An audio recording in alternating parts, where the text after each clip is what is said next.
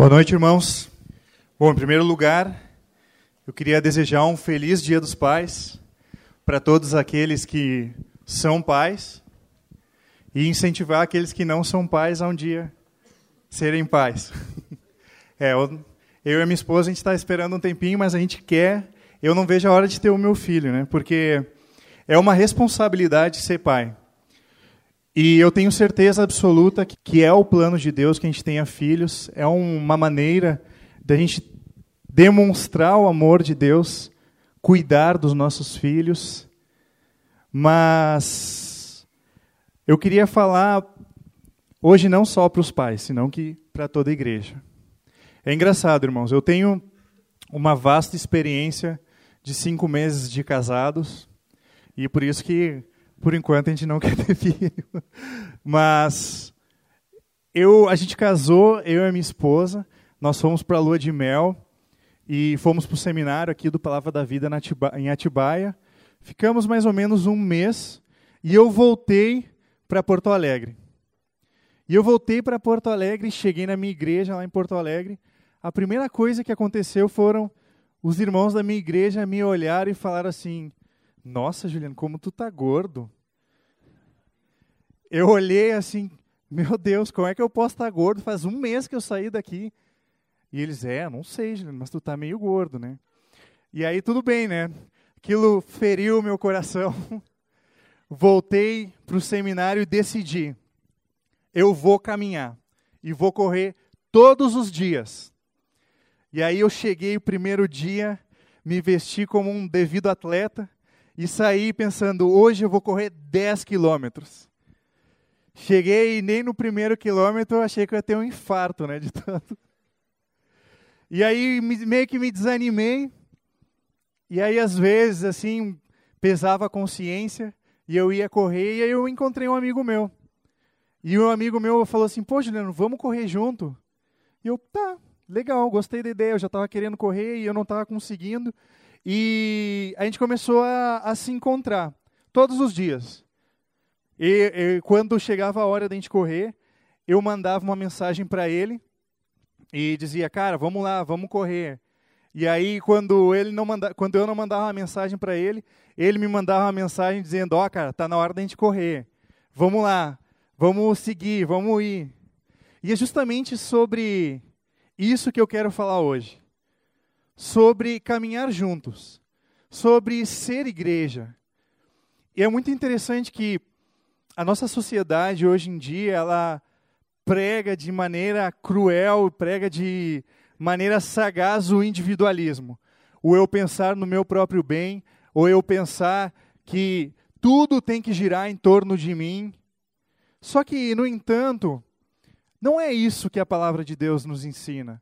Não é isso os princípios pelos quais Cristo nos levou a participar, a começar essa caminhada. Eu quero que a gente abra as nossas Bíblias, por favor, em Efésios, no capítulo 4. Para entender um pouquinho o contexto, nós vamos ler os versículos 1 ao 3. E a gente vai estar passando versículo por versículo e está vendo alguns princípios que a gente precisa ter para poder começar a nossa caminhada, para não chegar que nem eu lá correndo um quilômetro e morrendo. E como a gente aplicar essa caminhada aos nossos irmãos e motivar outros irmãos a seguirem também essa caminhada. Paulo, quando escreve a carta de Efésios, ela existe uma divisão. Do capítulo 1 ao 3, ele fala de princípios princípios bíblicos, princípios sobre a salvação, e a partir do capítulo 4 até o capítulo 6, ele começa a descrever a prática daquilo que foi ensinado nos primeiros três capítulos. E uma dessas características é andar. Ele fala diversas vezes sobre andar. Aí no 4.1, que a gente vai ver o primeiro né, hoje, andar dignamente. Ele fala no capítulo 4, 17, andar de um modo diferente. Ele fala no capítulo 5, 2, andar em amor. E ele fala no capítulo 5, 15, andar sabiamente. E hoje a gente vai falar sobre, só sobre andar dignamente. Vamos ler o capítulo 4, versículo 1. Ele diz assim: Rogo-vos, rogo-vos, pois, eu, prisioneiro no Senhor, que andeis de modo digno da vocação que fostes chamados. Essa seria o começo da parte prática, né? É, esse rogo-vos, pois, ele dá o sentido de que prestem muita atenção no que eu vou falar para vocês. Seria um portanto antes, né? Tem algumas traduções que diz portanto antes do rogo-vos, né? Que dá a ideia de transição, de começar a praticar algo, de prestem muita atenção no que eu vou dizer para vocês. Ele diz: Eu, o prisioneiro no Senhor, que andeis de modo digno da vocação a que fostes chamado. E é interessante que a gente pensa, tá, preso no Senhor. O que, que será quer dizer isso? Essa, a carta de Efésios, é uma das cartas que Paulo escreveu quando ele estava no momento da prisão. Vamos tentar ver algumas características que Paulo estava vivendo, né? Bom, aí está a primeira. E ele estava sendo acusado por ter causado um, um conflito lá dentro da cidade, a gente pode ver isso em Atos 25, 11. E ele estava preso pela justiça romana, ele, tava, ele tinha apelado para o governador e estava aguardando um decreto para ele poder ser julgado. Enquanto isso, ele estava na prisão. E Paulo sabia que aquele momento que ele estava vivendo, aquela prisão, era a vontade de Deus para a vida dele. Por mais que parecesse uma coisa difícil, uma coisa que, ao nosso ver, parecia terrível, Paulo entendia exatamente que ele estava dentro da vontade de Deus naquele momento. E ele usou a própria prisão dele como uma, uma maneira de alcançar a outras pessoas dentro da própria prisão. Ele pregou para muita gente dentro da prisão. E ele via dentro da prisão o ministério dele, tanto que ele escreveu as epístolas da prisão, que são os livros de Efésios, Filipenses, Colossenses e Filemão, dentro da prisão. Ainda mais disso, ele teve um ministério. Dizem assim, eu não tenho, eu não posso dizer de verdade isso, mas alguns comentaristas dizem que Paulo, durante o tempo que ele esteve na prisão, ele pregou para mais de 16 mil pessoas fazendo um, uma contagem do ciclo de rotação dos soldados romanos. E Paulo não pregou só para simples soldados. Paulo pregou para o mais alto escalão de soldados de todo o Império Romano. Ou seja, quando Paulo diz que ele estava preso no Senhor, ele não está dizendo só que ele estava preso por causa de Deus, e nem preso por amor a Deus, Paulo, ele tinha a convicção que ele estava ligado com Deus. Ele dizia que ele era preso no Senhor porque ele estava aí com Deus, ele tinha uma comunhão com Deus. E aí a pergunta primeira, para a gente conseguir andar de modo digno, é ao que nós, como cristãos, estamos ligados. Paulo estava convicto que a situação que ele estava vivendo, ele estava preso no Senhor. Ele estava provavelmente apanhando, que era uma costume bem comum nessa época. Ele estava provavelmente lá, sofrendo, num lugar úmido, frio, sem luz quase. Mas ele estava ligado no Senhor. Ele escreveu essa carta estando nessas condições. Ao que cada um de vocês está ligado? Algumas pessoas podem estar ligadas somente ao seu trabalho, vivendo uma vida em função do trabalho. Algumas pessoas podem tá ter a sua vida ligada aos seus títulos. Há diversas coisas. Eu queria que nesses momentos a gente pudesse entender, para entender a nossa vocação, a gente pudesse olhar para o nosso coração e realmente fazer essa pergunta para nós mesmos: em que eu estou ligado? Quais são as minhas motivações? Quais são os meus anseios? Será que eles realmente estão conectados com a vontade de Deus? Ou eles somente estão basados em mim, estão basados ao redor ao qual eu estou? Irmãos, isso é muito sério, porque a partir do momento que a gente começa a ver a vocação, a gente precisa ter em claro aonde a gente está ligado. Porque de nada serve eu ter em claro aquilo que eu devo fazer se eu não estou conectado com o Senhor, se eu não estou conectado com Cristo. E aí a gente pode ver que ele segue dizendo a vocação a que fuiste chamado, de modo digno para a vocação a que fuiste chamado. Qual será essa vocação?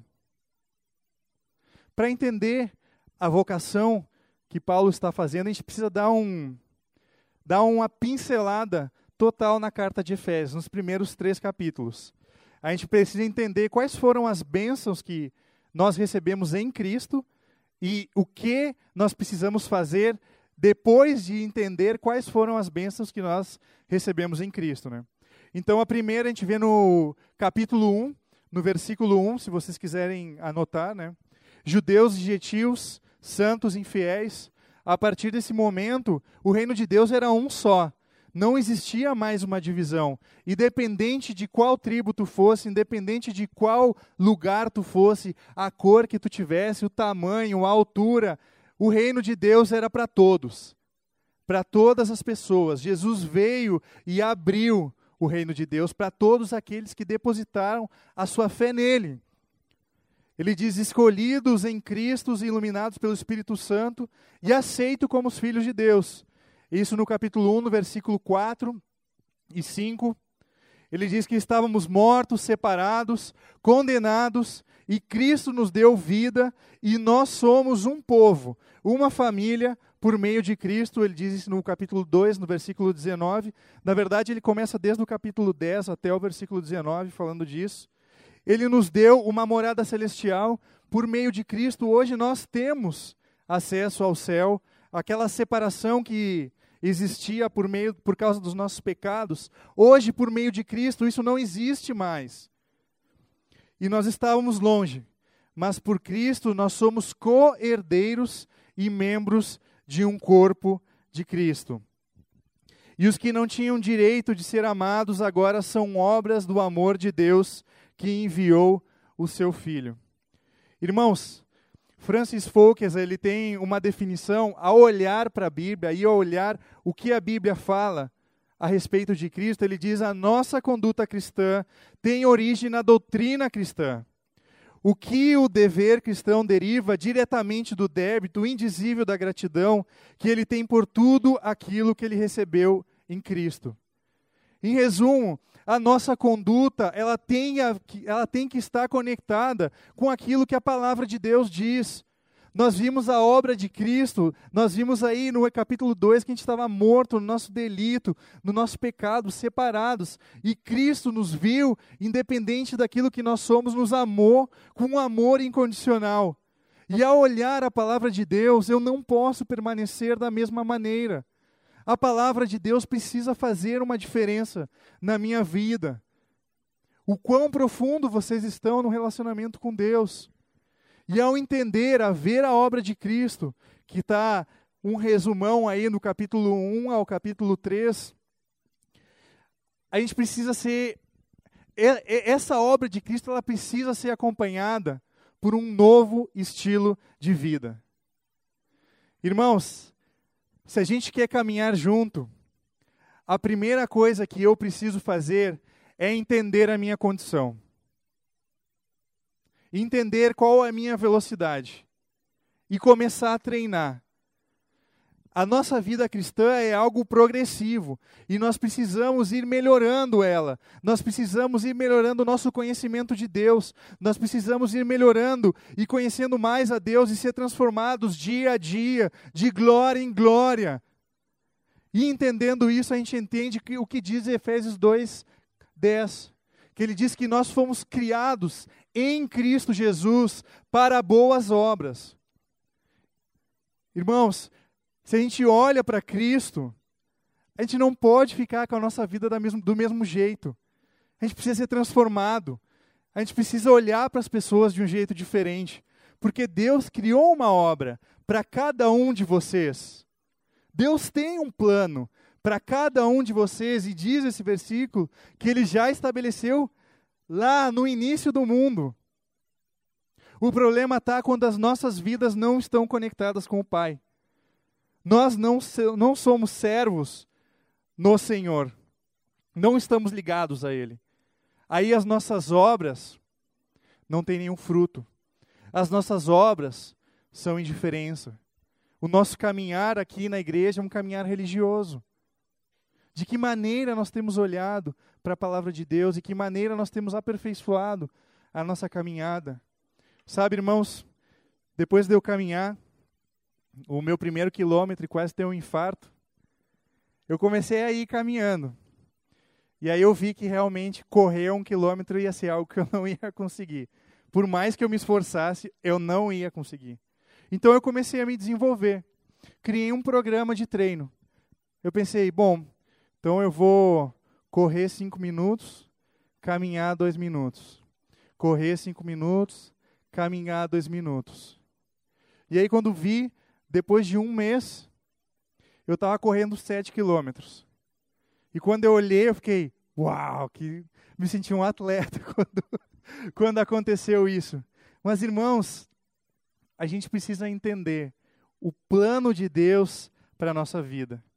Entender o seu propósito deve nos levar a viver uma vida que possa refletir a glória de Deus, levando a outros a viver dessa maneira digna. O meu amigo, ele sentou comigo, ele me ajudou, ele começou, cara, tu não vai conseguir correr um quilômetro.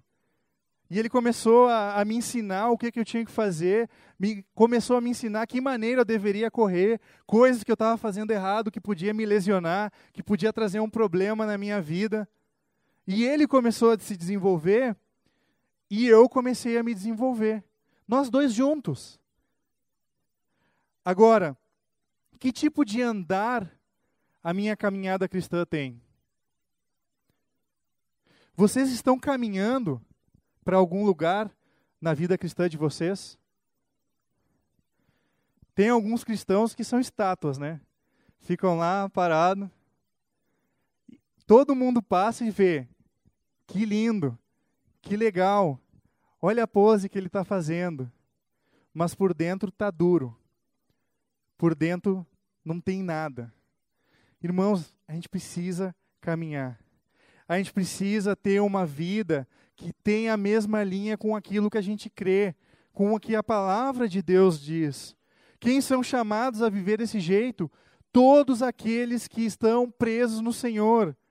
Por isso que é importante a gente entender ao que nós estamos presos, porque o que nós estamos presos vai condizer com aquilo que nós vamos fazer. Agora, irmãos, vamos partir para a prática. Enrolou a língua.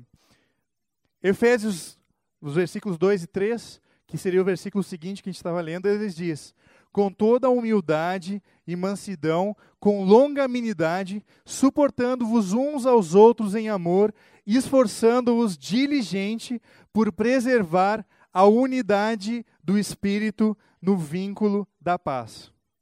Irmãos, nós ao entrar a nossa caminhada, a gente vai ter que mudar algumas coisas. Se a gente quiser se desenvolver melhor a nossa caminhada cristã. Quem sabe eu vou ter que cortar um pouquinho o Burger King. Quem sabe eu vou ter que cortar um pouquinho o McDonald's. Vai ser difícil, irmãos.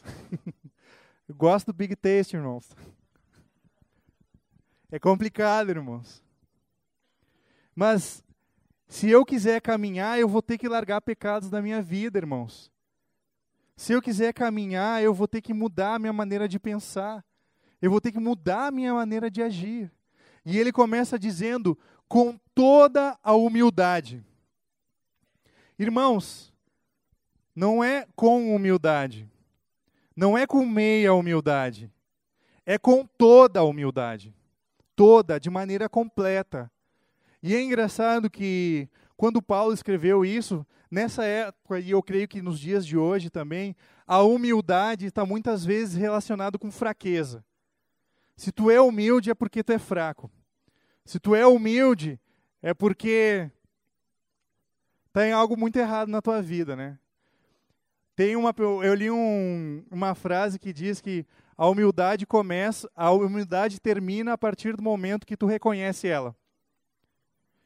Irmãos, nossa o nosso caminhar como cristãos, ele, ele precisa ser humilde.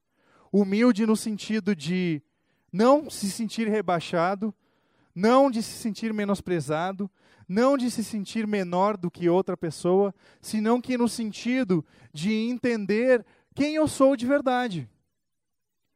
Conhecer os meus limites, conhecer aquilo que eu posso fazer e ter uma atitude não egocêntrica, não ter uma atitude de se mostrar para as outras pessoas, senão uma atitude de realmente fazer aquilo que tinha que fazer.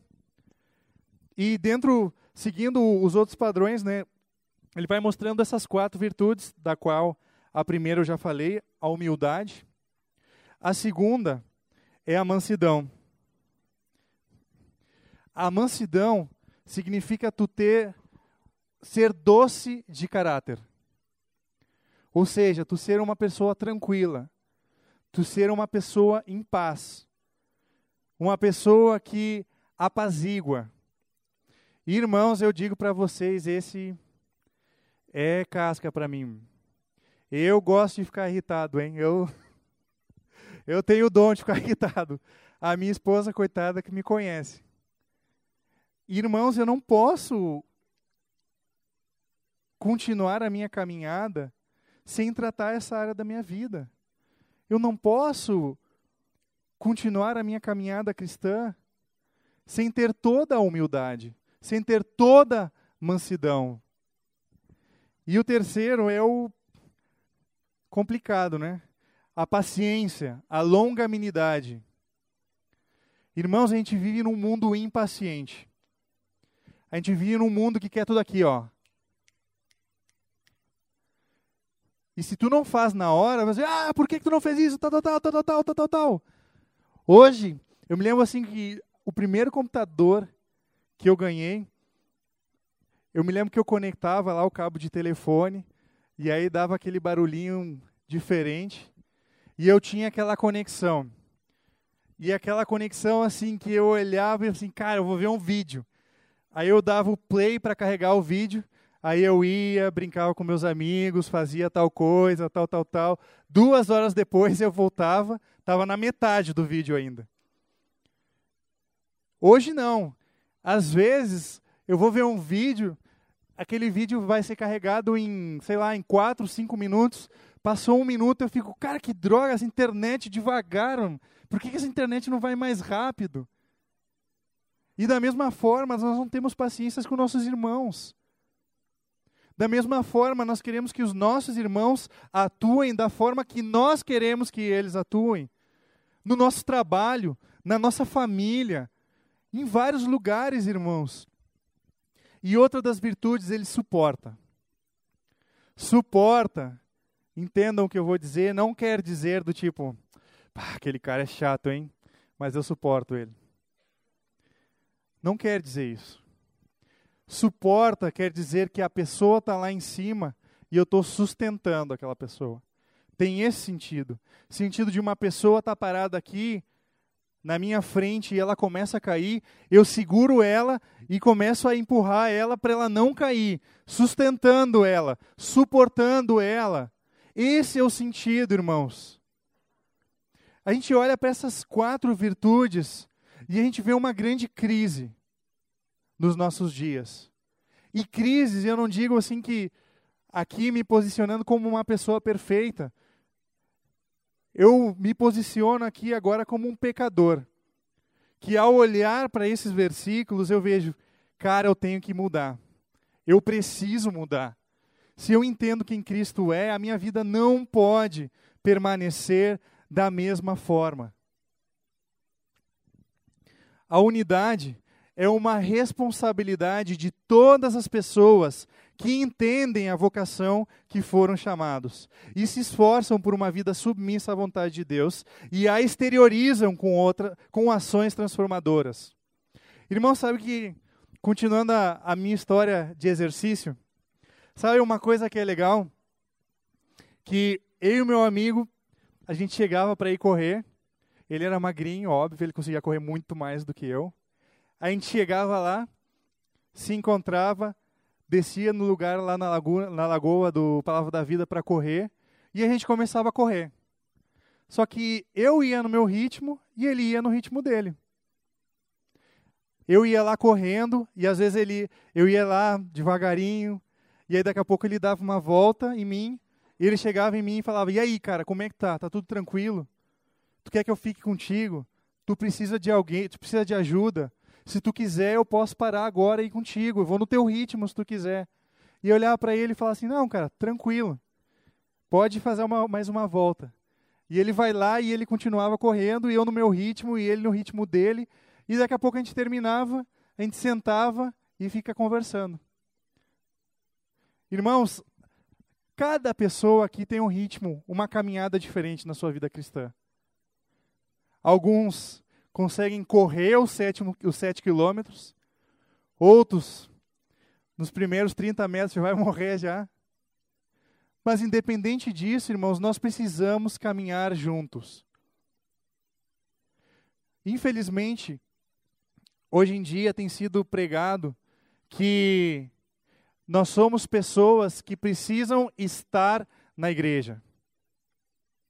Mas, irmãos, nós somos a igreja. Nós não só somos a igreja, senão que somos o corpo de Cristo.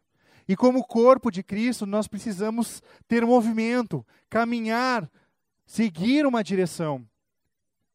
Só que, irmãos, para seguir a direção que Cristo quer para a sua igreja, eu não posso fazer sozinho. Eu preciso de outras pessoas. Eu preciso de gente aqui no som. Eu preciso de gente nas luzes. Eu preciso de gente que arrume as cadeiras. Eu preciso de alguém que pregue. O importante de ser igreja é caminhar juntos. O importante de ser igrejas, de ser igreja, é caminhar em uma direção. Mesmo que as pessoas tenham velocidades diferentes, a gente precisa ajudar, olhar para a pessoa e dizer, cara, como é que está a tua vida? O que que tu precisa fazer para melhorar? Isso é ser igreja, irmãos. Porque de nada serve se nós somos o corpo de Cristo, a perna da frente está lá, preparada, toda musculosa, prontinha para sair correndo. E a perna de trás está magrinha. A perna de trás não consegue. E aí a perna vai aqui, vai pronta, e a de trás tem que ficar remando. Irmãos, ser igreja é preocupar-se um com os outros. É convidar para caminhar junto. É convidar para estar lado a lado. E continuando a parte da aplicação, eu queria que cada um de vocês tomasse decisões práticas com relação à caminhada cristã de vocês. A primeira de verdade avalia a vida de vocês. Avalia como você tem andado. Avalia aquelas quatro características e o quais delas tu precisa trabalhar de forma mais prática na tua vida. Quais delas tu precisa prestar mais atenção? Mas, irmãos, a nossa vida não pode continuar da mesma maneira. Nós precisamos ser transformados pela palavra de Deus todos os dias. Esse é um exercício constante. E ele só vai terminar, meus irmãos, no dia que Cristo voltar. Porque só quando nós estivermos com Cristo que vamos ser perfeitos. Aqui somos pecadores necessitados da misericórdia e graça de Deus. Busque conhecer, crescer no conhecimento de Deus, irmãos. Se prepare, conheça, busque. Irmãos, a gente tem uma livraria ali, uma livraria selecionado, selecionada com livros bons. Eu olhei os títulos que tem ali, são só livros bons. Leia, irmãos. Leia a palavra de Deus. Tenha um contato diário com a palavra. Deus tem algo para falar na tua vida todos os dias, irmãos. E muitas vezes a gente está preocupado com tantas outras coisas que a gente se, esquece do mais importante: estar conectados no Senhor. Caminhem com outras pessoas. Irmãos, se tu não tem um pequeno grupo, te junta com um pequeno grupo. Irmãos, se tu precisa, está difícil a caminhada sozinha, busca ajuda, busca alguém para estar tá do teu lado, busca alguém que possa te ensinar a caminhar, irmãos. Pode ser que o cara possa correr até um pouquinho mais que tu, Mas só esse pouquinho mais já vai te ajudar a te desenvolver na corrida que nós temos na vida. Irmãos, orem mais. Orem mais pela igreja de Cristo. Orem mais por nós mesmos. Orem mais por cada pessoa dessa igreja, irmãos. Tem pessoas aqui que estão passando dificuldades que muitas vezes nós, como irmãos, não sabemos. E a gente não está preocupado em realmente saber como a pessoa está muitas vezes. E eu digo isso às vezes por mim mesmo. De chegar na pessoa e dizer, ô, oh, boa noite, como é que tá? Como é que tá? Mas esperando aquele tudo bem, né? Ele dizer, não, tudo bem. Ah, que legal, Deus te abençoe. Se importar de verdade com as pessoas. Se importar a manter o corpo de Cristo unido.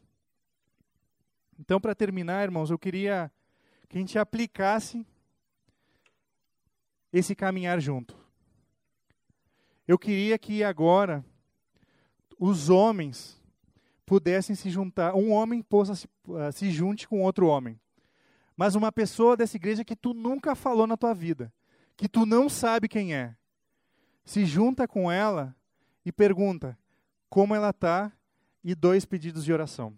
Da mesma forma, as meninas se juntem com uma menina que vocês não conhecem ou mulher, né? Uma mulher que vocês não conhecem, e orem pela vida dela. Dois pedidos de oração. Simples. Vamos fazer uma, uma bagunça santa aqui e vamos orar um pelas vidas dos outros. Porque isso é ser igreja. E cria o compromisso de não só orar nesse momento, senão que se preocupar em saber como está aquela pessoa. Amém, irmãos? Vamos se levantar agora, vamos todo mundo. Deus, obrigado pelo teu amor, obrigado pela tua fidelidade.